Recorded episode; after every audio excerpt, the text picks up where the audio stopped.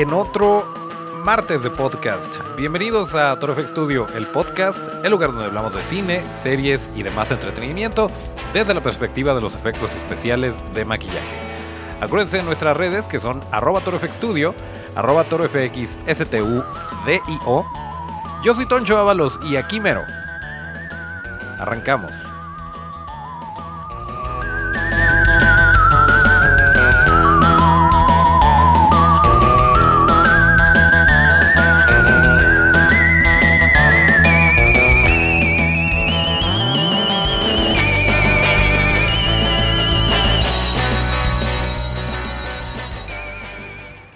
Pues sí, ya estamos de vuelta en otro martesito de podcast. Este es el episodio número 48, correspondiente al martes 9 de julio de 2019.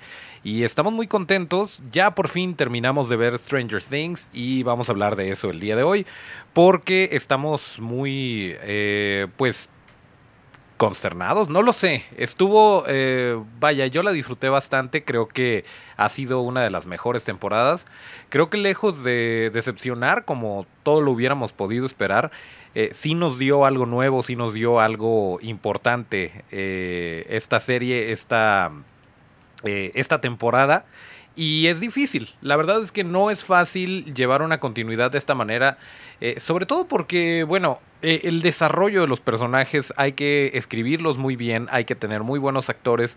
Eh, es, un, es un gran trabajo en equipo para que esto funcione. Y yo pienso que la, temporada 3 de Stranger Things lo hizo muy bien. Eh, aunque bueno, por ahí a lo mejor yo me quejaría de los estándares de belleza a los que nos tenemos que someter los hombres con este Jim Hopper que bueno, uno, uno tratando de comer saludable y de llevar una vida más o menos decente, eh, dije tratando, no lográndolo.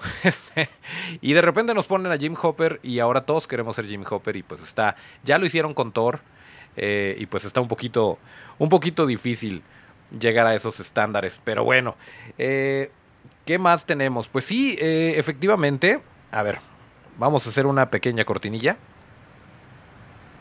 que no salió. Qué extraño. Ah, ok, ya. Ok, nos equivocamos de canal. Miren qué, qué bonito. Pues les decía, la verdad es que está muy padre, muy padre esta temporada. Si ustedes no la han visto o si no la han terminado, los últimos, eso sí les puedo decir, los últimos capítulos están increíbles. Sobre todo, yo creo que de los ocho que son en la temporada, los últimos tres eh, llevan la mayor carga emocional y, y de acción y de todo.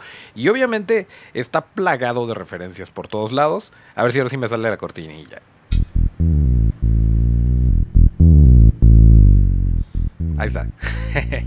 Pues sí, em, está muy, muy, muy, muy padre esta, esta serie. Eh, por ahí la actriz revelación es, si ustedes ven al personaje de Robin, si no, si no se han enterado, eh, se les hace familiar su rostro a lo mejor. Esta chica es Maya Hawk y es hija de la mismísima eh, Uma Thurman y Ethan Hawke. Y la verdad es que sí se ve muy familiar su cara porque se parece a los dos. Se parece mucho a su papá y se parece mucho a su mamá. Y, es muy simpática, muy agradable. Y creo que una muy buena adición a esta temporada. Creo que la química que tiene con, con y con Dustin, que es con los que convive más, está muy bien. Le dieron un poquito más de, tiempo en cámara a Erika, a la hermana de, Lucas. Y creo que todo esto em, hace que funcione. Son muchos personajes de los cuales ya no nos tienen que contar necesariamente su historia, de dónde vienen, a dónde van, pero está muy padre porque como ya los conocemos ya nos podemos ir directo a, lo que sucede en la trama. Y, y, aparte, pues lo que les decía del desarrollo de personajes, es muy difícil de repente cuando a lo mejor una película, si nosotros recordamos cosas como a lo mejor eh, Mi pobre angelito o películas de los, eh, de los 80s, 90 en donde tenían buenos actores eh, jóvenes, buenos actores niños, y que de repente los, pues los explotan y tienen unas carreras súper exitosas mientras son niños. Y le pasó a Macaulay Culkin, que fue, pues estuvo en, las de Mi Pobre Angelito, estuvo en Mi Primer Beso, estuvo en, si era el de Mi Primer Beso, ¿no? No es el que se muere con las Otto, a ver si me puedes ayudar por ahí con, la, con el dato. Eh, pero bueno, El caso es que, eh, pues también fue Ricky Ricón, estaba por todos lados el, eh, muchachito, Macaulay Culkin, y de repente pues se desapareció, se desapareció de, del cine, y después, bueno, medio estaba regresando en sus proyectos musicales y... Eh, pues se rumora que va a estar por ahí en algunas producciones. De hecho, este ha seguido trabajando, pero así como que muy por, por debajo del radar. Y esto le pasa a muchos actores jóvenes, incluso que se retiran y dejan de plano ese mundo. Eh, es raro el que empieza actuando y, tiene una carrera cinematográfica completa.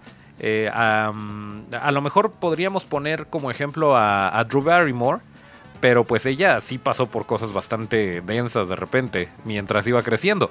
Eh, y en este caso, en el caso de los niños de Stranger Things, ya los vemos adolescentes, ya por ejemplo, eh, Will Byers ya es más alto que su mamá, ya es más alto que Winona Ryder, que bueno, tampoco está tan difícil, pero sí es, sí se ve rarísimo verlos de repente, pues ya les cambió la voz, ya son eh, pubertoides, adolescentes, y y esto, eh, el hecho de que funcione y de que la, los personajes no solamente se basen, o la trama no solamente se base en que los niños son niños y en que tienen que ser lindos porque son niños, em, pues es muy bueno y permite que sigan creciendo y que nos sigan interesando y que sigamos conectando con estos niños. Eh, y, bueno, pues esa, ese es uno de los grandes aciertos que yo le veo a, Stranger Things y en particular a esta temporada. El hecho de que los hayan manejado de tal manera que ya sus necesidades son otras, ya sus problemas son otros, pero siguen teniendo el mismo carisma, siguen teniendo eh, las mismas personalidades que, que nos atraparon en la primera temporada. Y creo que esto funciona muy, muy, muy bien. Les decía de las referencias. Eh, yo de repente vi spoilers. Ya saben que aquí no vamos a dar spoilers. Pero bueno, no necesariamente spoilers, pero de repente comentarios de gente eh, en la red social que decía cosas como: ¿En qué momento Stranger Things se convirtió en La Mancha Voraz? ¿O en qué momento se convirtió en eh, Terminator? Y sí, o sea, no son spoilers, pero son referencias. Y, y vaya, cuando yo leí esto dije, ok, voy con todo. Porque si está haciendo referencias, o sea, si se convirtiera en La Mancha Voraz, si se convirtiera en Terminator, si se convirtiera en Jurassic Park, no tengo ningún problema. La verdad es que todas esas son cosas que, nos gustan y, bueno, el hecho de que las estén homenajeando hasta cierto punto, pues es algo muy bueno. Es una, es una cosa bastante, eh, pues que se agradece mucho, que se agradece mucho que lo estén haciendo. Y también, por ejemplo, David Harbour. Ah, David Harbour creo que lo, lo hizo excelentemente.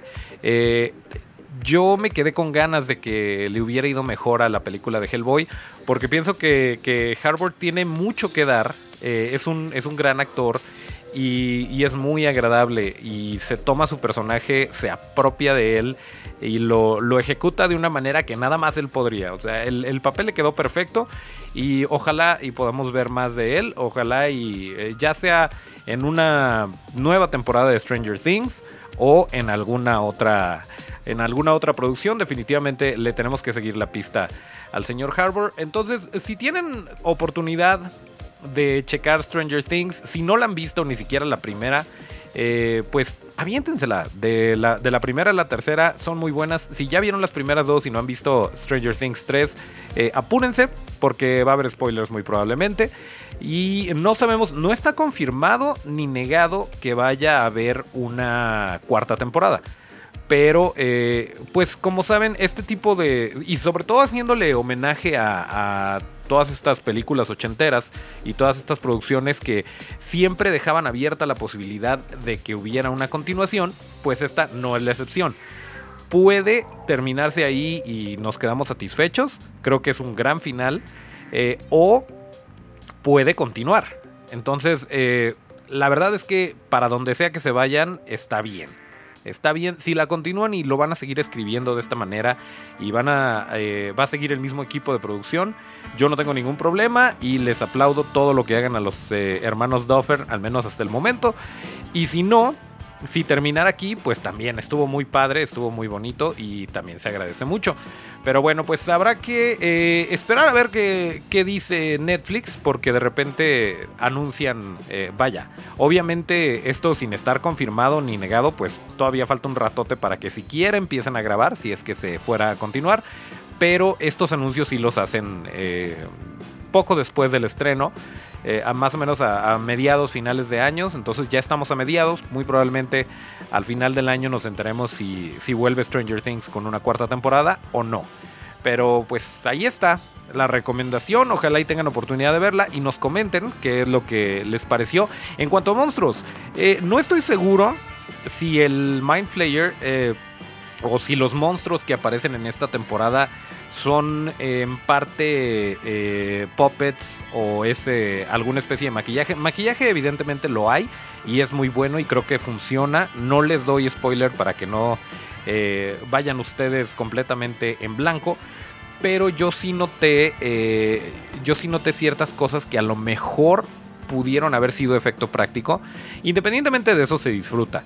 Y hay partes, eh, y ustedes lo pueden ver en el tráiler, hay partes que definitivamente se tienen que hacer en, eh, en computadoras, se tienen que hacer en CGI.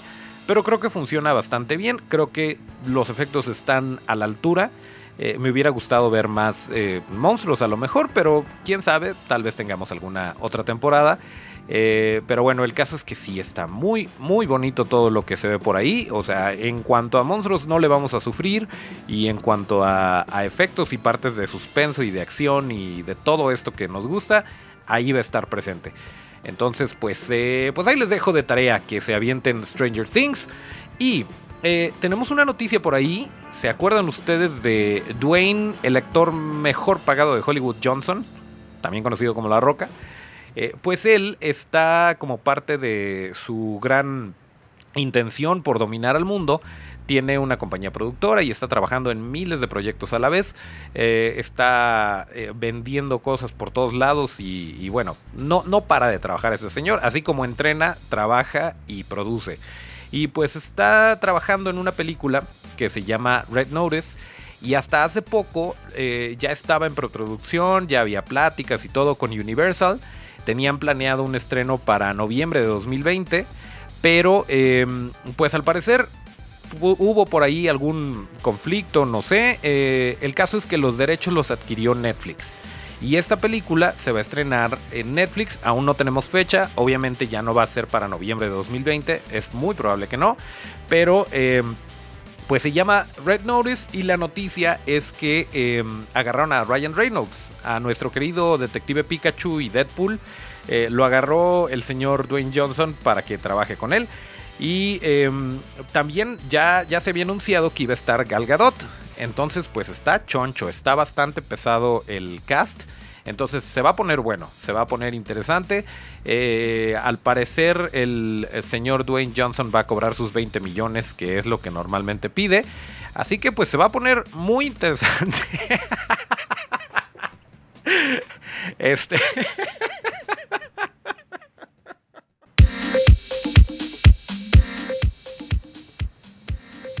Bueno, disculpen por ese pequeño exabrupto. Este, eh, tuvimos una pequeña interrupción técnica porque, eh, pues bueno, como sabrán, estamos de vacaciones ah, escolares y el pequeño Tonchito estaba, estaba en la puerta haciendo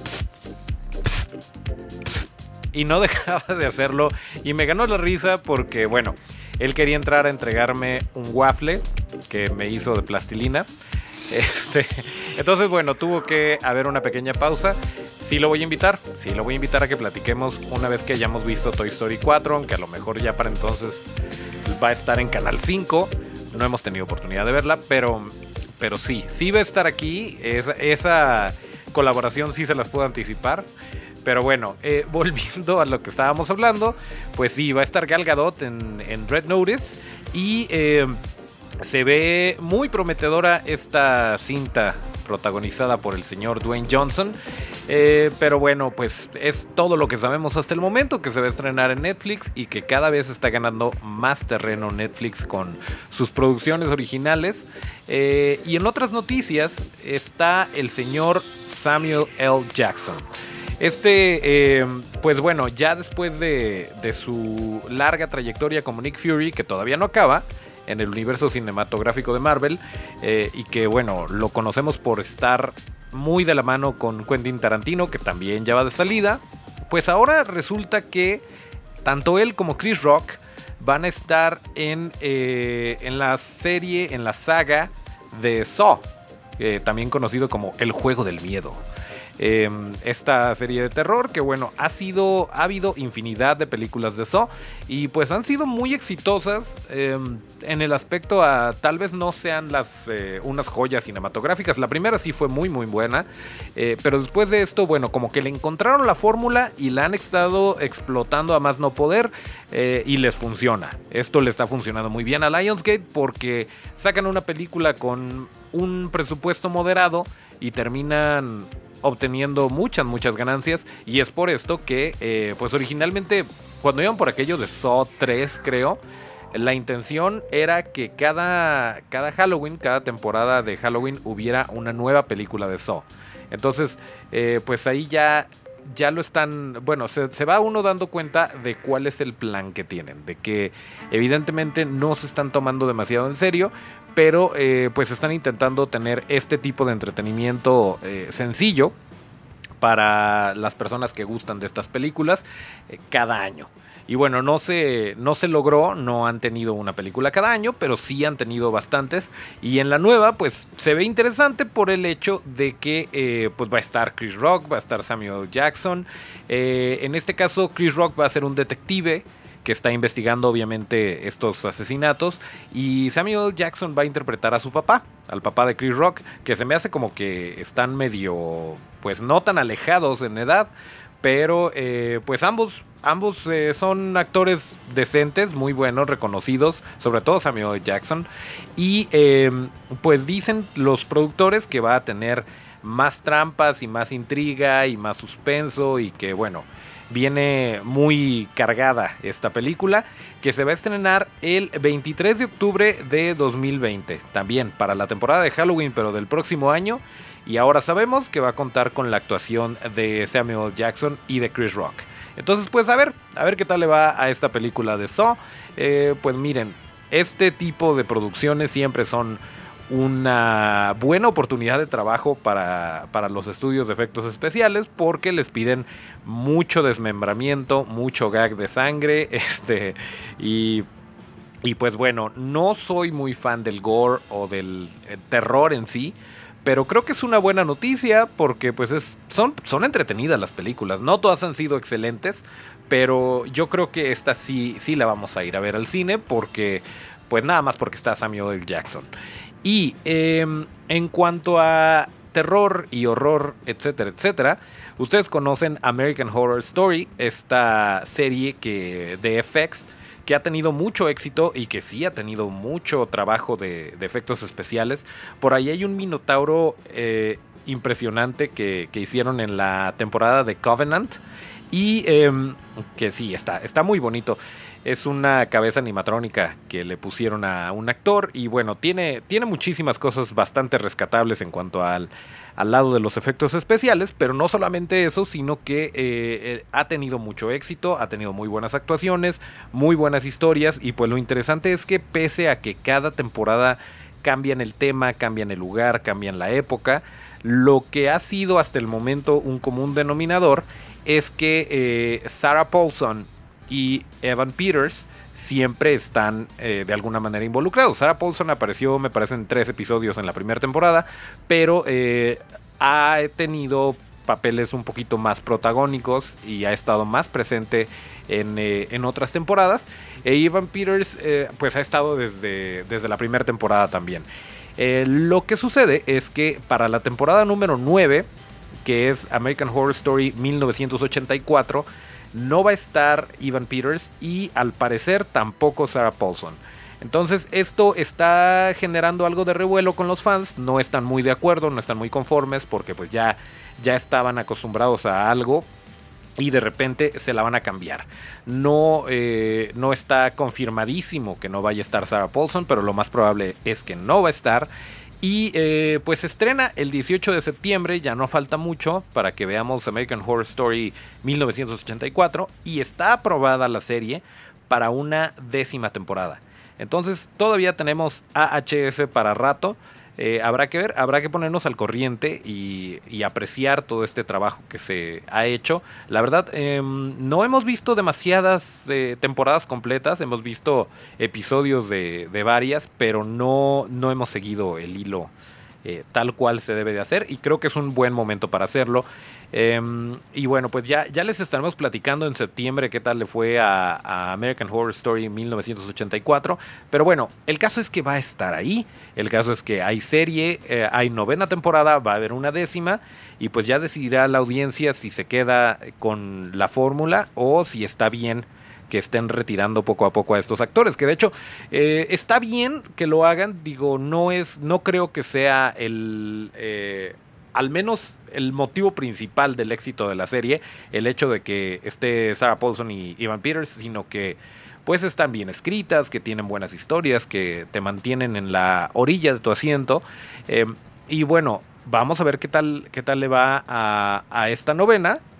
Y después, pues, bueno, y en una de esas hasta cancelan la décima si es que no, no tiene el éxito esperado, pero yo creo que sí lo va a tener, se ve bastante bien, se ve que eh, pues este equipo de trabajo lo hace muy bien y sabe cómo hacer las cosas.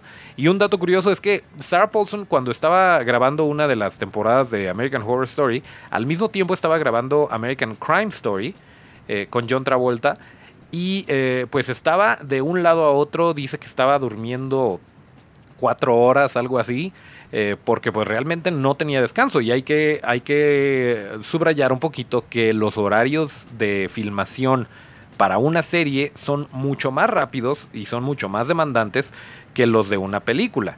La serie trabaja muchísimo más eh, rápido y eh, pues obviamente tienen que, tienen que terminar más rápido los episodios.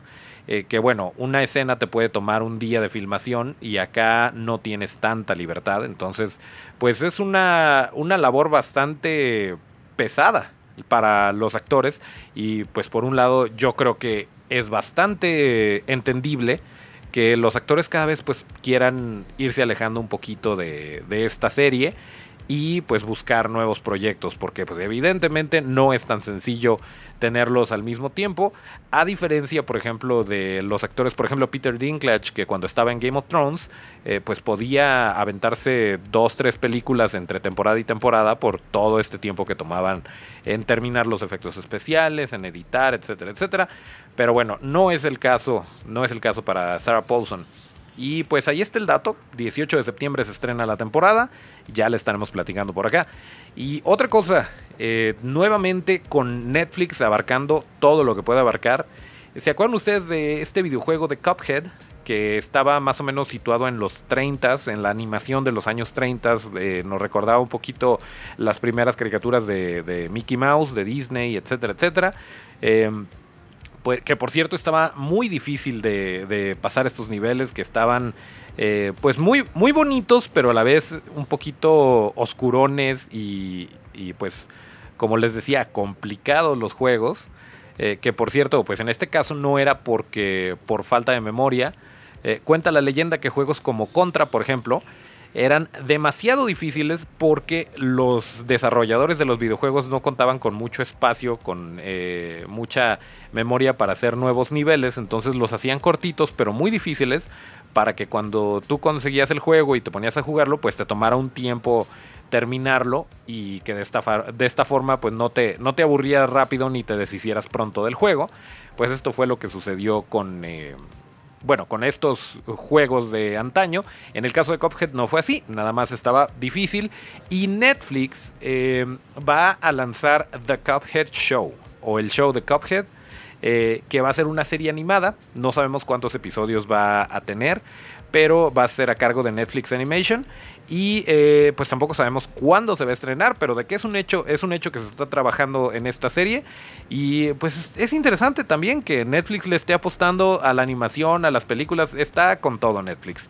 Pero pues si ustedes son fan de, de Cuphead, hay que estar bien pendientes de lo que anuncie Netflix, porque seguramente va a estar muy divertida. Nosotros por nuestra parte seguimos esperando que se estrene Dark Crystal, que por cierto ya se anunció el cast y está bastante choncho. Ya habíamos hablado que va a estar Mark Hamill, eh, anunciaron a Elena Bonham Carter. Anunciaron a, bueno, Natalie Dormer, ya, ya la habían anunciado, Natalie Emanuel, este, ambas de, de Game of Thrones.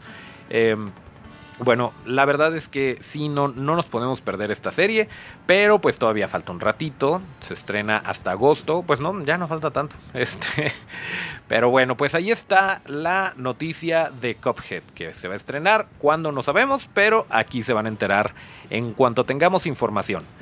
Y em, pues no sé si ya tuvieron oportunidad de ver el tráiler de Mulan después de, o estaban muy ocupados eh, discutiendo los pros y los contras de la nueva sirenita. Pero eh, pues ya, se lanzó el nuevo tráiler de la película, esta nueva adaptación en live action de un clásico de Disney, que es Mulan. No vamos a tener a Mushu. Y está gacho porque Eugenio Derbez está muy bien parado en Hollywood en estos momentos. Entonces hubiera, hubiera sido interesante que reinterpretara su papel como el dragoncito Mushu. Pero bueno, en esta ocasión no la va a tener. Y claro que no va, no va con el estilo que trae esta nueva película. Eh, se ve muy interesante. No soy yo muy fan de la película original, de la animación de Mulan. Pero la serie como tal, perdón, el tráiler como tal, la película, se ve muy bien, se ve que va a tener acción, va a estar divertida y es una, hay que, si, si nos, eh, si nos ponemos a verla como una película de, em, de guerra, tal vez, eh, y situada de esta forma, em, pues a lo mejor podemos entender el por qué un dragoncito eh, hablando no sería a lo mejor la, lo ideal para esta producción. Eh, mismo caso con las canciones, que por ahí están diciendo que no va a tener las mismas canciones, que la, va a tener algunas, pero van a ser instrumentales, que no las van a estar cantando. Y insisto, vean el tráiler y van a ver por qué. La verdad es que se asemeja más a lo mejor a El Tigre y el Dragón o este tipo de películas que a la misma versión animada de Mulan. Y creo que se vale se vale que Disney quiera recontar la historia de una manera un poquito más seria y que por lo tanto se esté deshaciendo de todos estos aspectos, pues a lo mejor infantiles. En una de esas, y es eh, clasificación B, lo dudo. Lo dudo por cuestiones de abarcar la mayor cantidad de audiencia que se pueda, pero es probable, es probable que, suceda. Mm, no necesariamente la clasificación B, pero definitivamente sí se están yendo por una. por una. Eh, estética un poquito más seria. Y bueno, en esta película va a estar eh, Jifei Liu, que es Mulan. A ella eh, se me hace conocida porque, eh, bueno, ha salido en, un par de producciones, no solamente chinas, sino también americanas, gringas, pero se ve que la escogieron muy bien. Ustedes vean, vean esa mirada, vean la manejar la espada en las en las eh, escenas del tráiler. Y, bueno, al parecer sí tiene, sí tiene rango la señorita. Y definitivamente debe ser buenísima para los trancazos. Entonces, eh, bueno, por ese lado nos tiene mucho que dar. También está Donnie Yen como el comandante Tung. Eh, me sorprendió que Jet Li, Jet Li va a ser el emperador en esta película. Y si ustedes se acuerdan de Jason Scott Lee, él va a ser Bori Khan.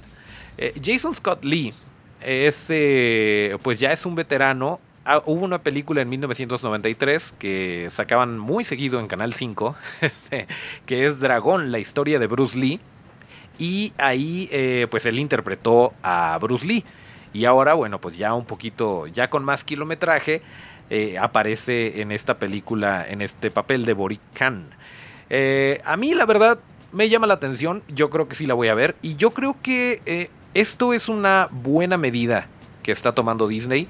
Eh, y, en general, es una buena medida que se puede tomar en cualquier otra producción. El hecho de decir, ok, ya tenemos un público que le gustó la versión original o la versión eh, animada, llamándose, refiriéndome a cualquier otra producción que vayan a relanzar, sea de Disney o no, venga de un producto animado o no. Creo que está bien el decir, ya tenemos esta versión, pero si la vamos a mostrar de nuevo, vamos a tratar de que sea un poquito diferente. Y eh, creo que es muy válido que estén intentando esto. A ver qué tal les va.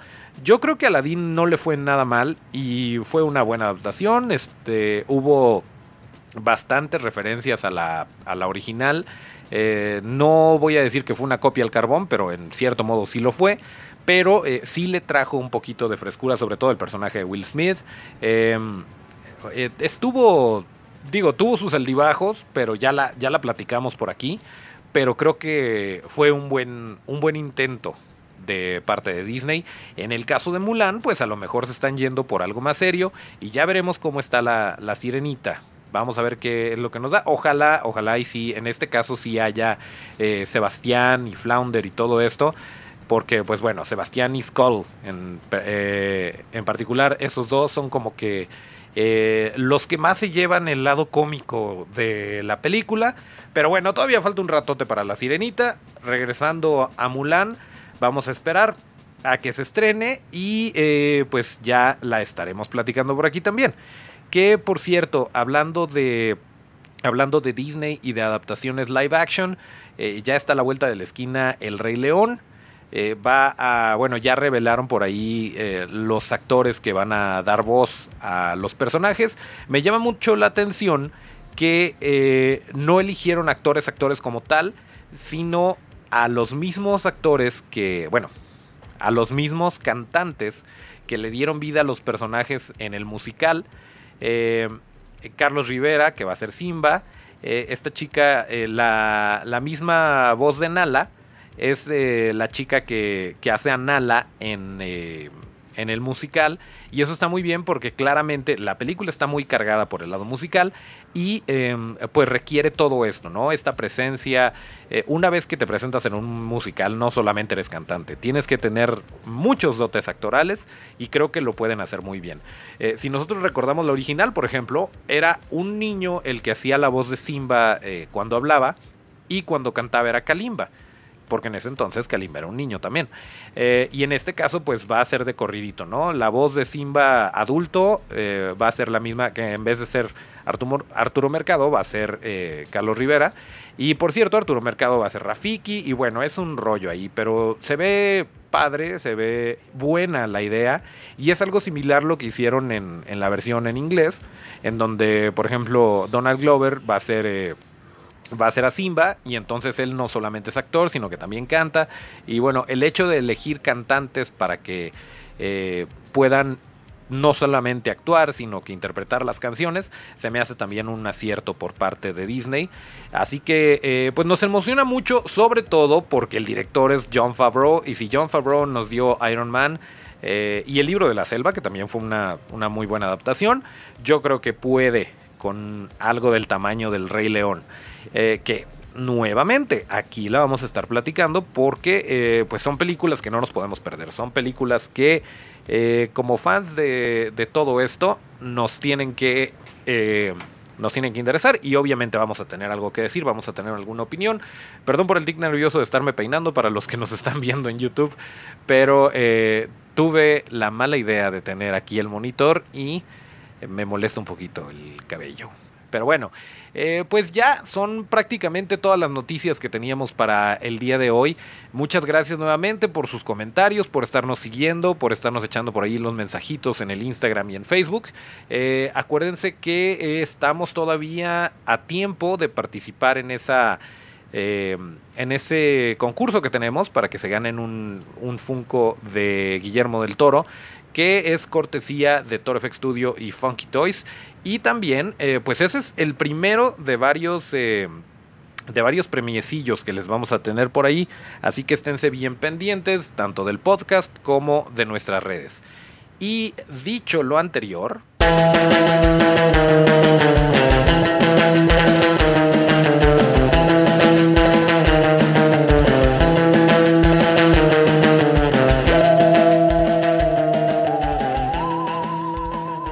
Así es, sin decir agua va. Aquí terminamos el episodio número 48 de Torfex Studio, el podcast correspondiente al martes 9 de julio de 2019.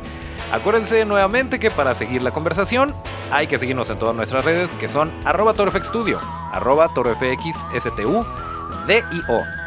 Yo soy Toncho Ábalos, mis redes son arroba Toncho Ábalos con T. Gracias a Otto en los controles y hasta el próximo llamado.